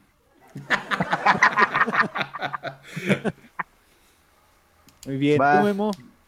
Eh, en el corto inicial, que insisto, aparte yo era fan de niño, cuando al final le cae el refrigerador a Roger Rabbit, acaba viendo pajaritos, como muchas veces cuando nos hemos golpeado la cabeza, pues acabamos viendo pajaritos. Pero ese es un error que le, resalta el director. Lo regañan, eh, es, parte de la trama. No, eh, guion no decía que vieras pajaritos. ¿Qué tenía que haber visto? Sí, Está buena, está buena. Y pues bueno, yo este voy a, voy a mencionar em, cómo se llama el, el club. Bueno, la pregunta es cómo se llama el club a donde va este. Ay, se me olvidó el nombre. A, a donde todos queremos ir a ver cantar a Jessica Ah, Rabbit. a ver, Jessica Rabbit, Ajá, sí. a ver, a, a Jessica Rabbit. ¿Cómo se llama este club, no? Entonces, ahí está ya la trivia. Perdón, se me fue el pedo durísimo. Ahí está La la, perla. trivia. Recuerden, los primeros que contesten correctamente en la caja de comentarios se llevan el reconocimiento de todos nosotros, el agradecimiento y también se van a llevar por ahí una sorpresa de, obsequios y también la beca para los cursos del profeta. Pues señores, ya estamos ahora sí por terminar, pero me gustaría, antes de terminar, me gustaría que me, eh, que me platicaran, no, no recuerdo quién lo mencionó, eh, cuando estábamos viendo lo de las trivias al principio, que este, había un tema ahí con lo de la contraseña. Entonces, Eh, No sé si La- quieran, este, cerramos con ese, con ese tema de la contraseña y ya nos vamos a, a- a la parte final del episodio. Ah, va, va, va. O sea, la, la contraseña para entrar al Noa Noa, o sea, el club donde canta Jessica Rabbit, es este. Walt me envió. Es, es otra joya. Es que insisto, tantas cosas se quedan en el tintero, pero es una joya. O sea, es, es, es como el, el, el guiño, el, el, el aventar el balón para que lo remate Walt Disney. Ajá. Ajá, o sea, Walt me envió. Y, y aparte toda la tra- todo el trasfondo de Walt me envió y es ir a ver donde se va a desentrañar el, el o bueno, donde se va a desatar el, el- La el- trama. la trama y, o sea, es mucho más que una elección fortuita el que la contraseña sea Walt me envió. Ujú. Claro. Sí, yo, t- o sea, digo, no, no, no lo habían usado de ese, desde ese lado, pero cuando la estaba viendo dije, órale, qué cagado que, que Warner lo haga. O, o bueno, ellos como, como Disney, pero con un personaje, o sea, dije, ah, qué cagado. No, Pues es que bien. yo creo que hay muy pocas cosas en la película que no están pensadas. O sea, Que- yo creo que que si son- te vas a- al no hay más mínimo detalle, sí, te vas al más mínimo detalle y debe de tener un trasfondo Sí, sí, seguro, seguro. y a lo mejor muchas bromas internas que no conoceremos los mortales. También, También, también, seguro. seguramente. Pues muy bien, señores. Ahora sí, este, pues ya estamos en la recta final del- de este episodio. Y como saben, eh, ranqueo las películas en mi, re- en, en IMBD y bueno, ahí las comparto en mis redes sociales. Y pues ahora le toca a esta, a Roger Rabbit. ¿Quién engañó a Roger Rabbit? ¿Y cuánto le ponen del 1 al 10? Yo sí le pongo un 10, ¿eh? O sea, nada más por el, el trabajal técnico que, que- que llevó y que además es, es pionera, es, es eh, marca un, hito dentro de la historia del cine de animación y que a pesar de todo eso no deja de ser una película divertida, entretenida y, y- y sumamente disfrutable. Para mí sí la película tiene un 10. Bien. Eh, Memo? igual, eh, su seguro servidor, el barco, Memo. Bueno, es que ni siquiera es de barco, o sea, sí le pongo el 10 porque aparte entrega lo que ofrece, eh, aparte de todos los, los, las cuestiones positivas que resaltó el profe, eh, es una película disruptiva, es una película rompe esquemas. Ah, que esto no se puede, ah, como chingados, ¿no? Este, es, eso me gusta mucho, es una película que marca eh, marca igual un parteaguas. Y la, la frase que tanto uso de que Casablanca puede estar muy tranquila, pero sí puede haber un- una caricatura por ahí que esté empezando a ponerle cartuchos de dinamita a su, a su este, pilar de, de mármol, porque es, au- aunque Casabl- eh, bueno, los clásicos en general, todos tienen algo que marca un hito. Esta tiene bastantes cosas que marcan un hito. Entonces sí creo, aparte yo que soy totalmente irreverente, sí lo pondría en la repisa, en la misma, en la misma repisa donde tendría a los consagrados. Sí, No, eh, por irreverente, pero aparte por lo, la proeza de hacerla, de lograr ese producto final. Bien. de acuerdo. Pues yo, yo hace tiempo la, la, bueno, la había visto y, me había quedado, yo dije, "Ve, pues un 8. Este, y ahora que pues hicimos este episodio y que leí un poco más y vi varias cosas, eh, por la chamba, por todo lo que representa para, para su época, este, le voy a poner su 9. Me, me faltó ahí un, un algo más, pero, o sea, el, el tema del villano creo que faltó pulirlo un poco. Este, al principio se me hizo un poco flojo, pero bien. O sea, muy buena película, pero yo sí le voy a dar su. Ahí creo que con eso está bastante. Listo. Muy bien, señores. Pues ahora sí, ha llegado el momento de las recomendaciones para esta semana, que nos vayamos con tarea y platíquenos qué nos están viendo, qué nos recomiendan, en qué plataforma, a todos los que nos están viendo y escuchando. Pues mira, yo, yo traigo dos. Una es eh, el documental que se hizo de Roger Rabbit. Se llama Behind the Ears, o sea, detrás de las orejas. The Roger Rabbit True Story. No dura, no dura mucho, son 37 minutos, 40 minutos de, de documental.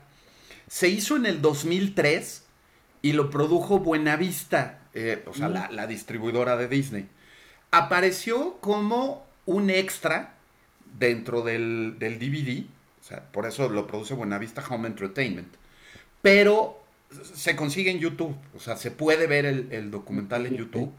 Y trae entrevistas con Spielberg, con CMX, con, con, con, Bob Hawkins, con varios de los actores, con los animadores, o sea, está padre el, el documental y sí dan algunos datos chidos, ¿no? Entonces, Behind the Ears, The Roger Rabbit True Story del 2003 y la otra En es... sí, en sí, perdón que me meta, Sí, sí, sí, sí. pero una de mis quejas, o por lo cual yo colecciono DVDs y Blu-rays, es que en las plataformas muchas veces no incluyen los extras. Sin embargo, Correcto. en Disney Plus está ese, El documental. ese, corto, Ok. ese documental. Tú cuando ves eh, ¿Quién engañó a Roger Rabbit en Disney Plus? Está, ah, trae una sección de extras y viene ese. Ah, qué chido. Ah, pues mira, también en, Disney Plus se consigue. Y la otra es de Amazon Prime. Acabo de ver ahora el fin de semana una serie que se llama Tell Me a Story. Cuéntame un cuento. Tell Me a Story. Que son adaptaciones de cuentos de hadas como si fueran historias policíacas de cine noir, de, de cine policíaco. Entonces, la primera temporada es Los Tres Cochinitos, Mm, Caperucita y Hansel y Gretel. Pero lo genial no es solamente que, adapten estas historias como historias policíacas, sino que te las van contando las tres al mismo tiempo y llega un punto donde los personajes y las historias coinciden. Entonces está muy bien manejado y para los que son fans de estas adaptaciones de los cuentos de hadas es muy divertido y, y está eh, es intrigante, está, está entretenido. Entonces, Tell Me a Story, eh, ya hay una segunda temporada que no he visto, que es La Bella y la Bestia, La Cenicienta y La Bella Durmiente, creo es eh, la- las tres historias de, de la segunda temporada. Entonces, muy, muy recomendable y está entretenida y es algo como diferente, ¿no? eh, bueno, nada más paréntesis. Acá Chio nos está diciendo que ella le da su 10. Que la Sí, va a ver. Bien, la va a ver. sí, bien, bien. Chío, chío. Y Leonardo Parra, pues bueno, me contestó una pregunta en, en- en- Ajá. en Clubhouse. Ahí va, Ajá. no pasa nada. Bien. ¿Y la, Y la por acá, correcta? este, en, en TikTok, eh, JC nos dice, no sé, creo que Song of the South y por ahí los tres caballeros hicieron eso. Ujú. Muy bien, perdón Memo, ahora sí. No, no te preocupes, no te preocupes. El- pues mira, afortunadamente hay mucha chamba, he estado viendo pocas cosas. Saludos al municipio de Jujutla. Y este, pero el, eh, bueno, saben que soy aficionado a las carreras. Apenas estoy viendo la temporada más reciente de Drive to Survive. Muy recomendable que no se haya metido a, es más que a quien no luego, quien no siga las carreras y quien no se haya metido a esa serie, desde la temporada 1 vale la pena. La tengo pendiente. Está buena, está buena la, la temporada más reciente. Y aparte de confesar que he visto bastante béisbol en estos días, lo están metiendo la Liga Mexicana por YouTube y Mm. por Star Plus. Y están buenos los juegos, lo, lo recomiendo bastante, son juegos entretenidos. Hay que ir al estadio. Eh, eh, por favor, Tacos de cochinita. no, hombre, Clásicos. legendarios. Sí, sí, sí, es más, quiero comprometer aquí públicamente a que vayamos ante- antes de que acabe esta temporada. Y hay que ir, hay que ir, hay que ponernos de acuerdo. Sí, sí, sí, y, y está bueno el béisbol y los juegos están buenos, le han subido el nivel a la liga. Búsquenlos en, en YouTube, están metiendo los juegos en vivo, este, arriba los Tigres, y pues es, es en lo que he estado metiendo la nariz últimamente. Diablos, diablos. Digo, este, Bien. Pues bueno, ya saben, como yo siempre, ya, siempre llego tarde a la fiesta y este, ya por fin terminé, este, bueno, no, por fin, pero ya, ya terminé de ver eh, Stranger Things, la cuarta temporada. Y, y, bueno, con Tony lo, lo platicaba en, otro episodio, que me dijo, ve, vela, termínala, porque sí, me dio un poco de, de, de huevo al principio, pero sí, bien, se las compro, les aplaudo, lo lograron otra vez, cosas muy emotivas, bien, saben en dónde pegar. tienen la receta. Sí, sí, Perfecto. No, no hay queja alguna. Tienen, tienen la receta y la ejecutan bien. Entonces, pues. Exacto. Y ahorita estoy también, este, bueno, llegando tarde a la fiesta. Bueno, ni tan tarde porque ya, este, ya, ya los alcancé. Estoy viendo la sexta temporada de Better Call Soul, que Oh. acaba de, de- de ver el último, el, siete- el episodio 7, ya se va a estrenar el episodio 8 y la neta sí, no están Oh, sí. perdiendo tampoco nada de No. calidad, ¿eh? No, no, no. Bien, bien, bien, bien. Yo empecé a tener dudas, pero no, ¿eh? lo están haciendo muy bien. Yo les recomiendo ampliamente esta serie. Este, mm, de, pues primero sí vean Breaking Bad. Este, no, no es para, no le tienes que entender, pero la vas a disfrutar más. De acuerdo. Vas a disfrutar. Ok, ok. Sí. Este, y ya después te puedes ver Better Call Saul sin ver Breaking Bad y todo, todo cool, ¿no? Pero Que si es- la quieres esa es la genialidad que tiene, entre otras, Better Call Saul. Que no depende de haber visto Breaking Bad para que la disfrutes. Exactamente, ¿no? Aunque sí, la disfrutas mucho más si viste claro. Breaking Bad. Exactamente. Pues bueno, esto es ahorita lo que, lo que estoy este, viendo. La, en, estos, en estos días voy a ir a, voy a volver a ver Teléfono Negro, que ya tenemos una cita con el, el profe Tony Sí. la próxima semana. Este, y pues bueno, se lo- también se las recomendamos. Oh, sí. Pues muy bien, señores. Ahora sí, ya llegamos al final del episodio. Como siempre, este, muchas gracias por haber venido a acudir al llamado, estar aquí compartiendo conmigo micrófonos. Este, y pues ha llegado el momento que se despidan. Si quieren este, me- me- mencionar redes sociales, algún proyecto, pues bueno, es- pues es el- Pues bueno, este, nosotros seguimos con, con los cursos ahí en, Desde la Cripta y con las redes del señor Boogeyman, mi, mi Twitter que es Tony Goriknak. También tenemos ahí el Instagram de, de también el mío que es igual Tony Goriknak. El canal de YouTube también de, este, de señor Boogeyman. El podcast que estrena episodio cada 15 días, los jueves, Refritorama, no se lo pierdan. Nos, nos divertimos mucho y hablamos de muchas cosas, este, como diría eh, Javier Solórzano, lo, lo más importante de lo menos importante, eh, cine, música, cómics, de todo hablamos ahí, este, se pone bueno. Y eh, los cursos que tenemos ahorita, eh, estamos terminando el de cultura pop de los 90 los jueves, ese ya le quedan un par de sesiones, pero estamos apenas en la, en la tercera sesión, empezando del curso del viernes, que es erotismo y horror en la literatura y el cine, y el curso de los sábados, de, que es a las 10 de la mañana, eh, de eh, historia del cuento de horror, evolución del cuento de horror, y que pues, se, se ha puesto bastante bueno. Y este, hablando de libros, también quisiera este, poner un, un premio más para, el, para, para la trivia CAFA. Eh, Chio, que es este, la que me ayuda ahí con todo lo de redes y es mi, mi community content manager también. Este, no sé en qué artes consiguió en formato de PDF la novela de Who Censored Roger Rabbit. Wow. Entonces, este, pues a los que contesten la trivia, les mandamos en formato PDF también la, la novela original de donde se basó la, la, la película. Y por supuesto, compañeros, se las hago llegar a ustedes también para que la tengan ahí en sus bibliotecas digitales. Este, este tesoro lo, lo consiguió Chio y justamente me lo mandó hoy en la mañana, eh, así como de, mira, para que ahí le eches una revisada también. Entonces, eh, pues quiero compartirlo con ustedes y con el, con el público de, de Eructitos. Entonces, pues ahí un, un premio más para la trivia y, por supuesto, ahí va de regalo para ustedes también. Al rato se los, se los paso. Uy, muchas gracias, ¿eh? No, No, ¿de sí. qué? ¿De Yo- qué? yo ya iba a responder la trivia. Ya, ya te iba a decir que el club era Noa Noa. No, no, no, no. Este- Ustedes van incluidos en, en el libro, por Dios, hombre. Ah, Entonces, pues no, bueno, pues e- e- eso es CAFA lo que hay ahorita.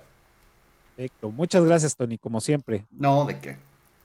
No, pues ju- junto al profe totalmente activo y, y vivo en el, en las redes y el mundo digital, pues yo nada más publico tonterías en mi Instagram y mi Twitter, que son ambos arroba memo mb, de chica, de verduzco. Este, Y pues no, nada más ahí sigan las estupideces que luego se me ocurren, o luego spoilereo de qué va a ser el próximo Eruptitos publicando fotos de los muñecos de peluche, este, Está chido. y está demás. El- y no, pues nada más agradecerle a, a Cafa estas- esta gran idea y, y buen pretexto para retomar cosas de antaño y, y- y divertirse un rato con las labores titánicas de los demás. Sí, así es. Bien, pues muchas gracias, Memo. Como siempre es un gusto también tenerte por acá. Pues bueno, señores, ya, este, ya llegamos al final. Muchas gracias por haber venido. Recuerden que nos pueden seguir en todas las redes sociales como Eructitos del Cine. También pueden escuchar este episodio y cualquier otro en su plataforma favorita de podcast, iTunes, Spotify. Este, y también, bueno, eh, donde inició todo, aquí en YouTube. Y si ya llegaron a este momento, denle suscribirse, pulgar arriba y picarle a la campanita que nos ayuda muchísimo para este, estar ahí en el buen algoritmo, por el buen camino del señor YouTube y que nos ponga donde hay, ¿no? Exacto. Este, pues, señores, muchas gracias. Recuerden todos los jueves un nuevo episodio, todos los jueves 12 del día un nuevo episodio y pues ya estamos. Cuídense mucho, nos vemos la próxima semana. Chao. Bye.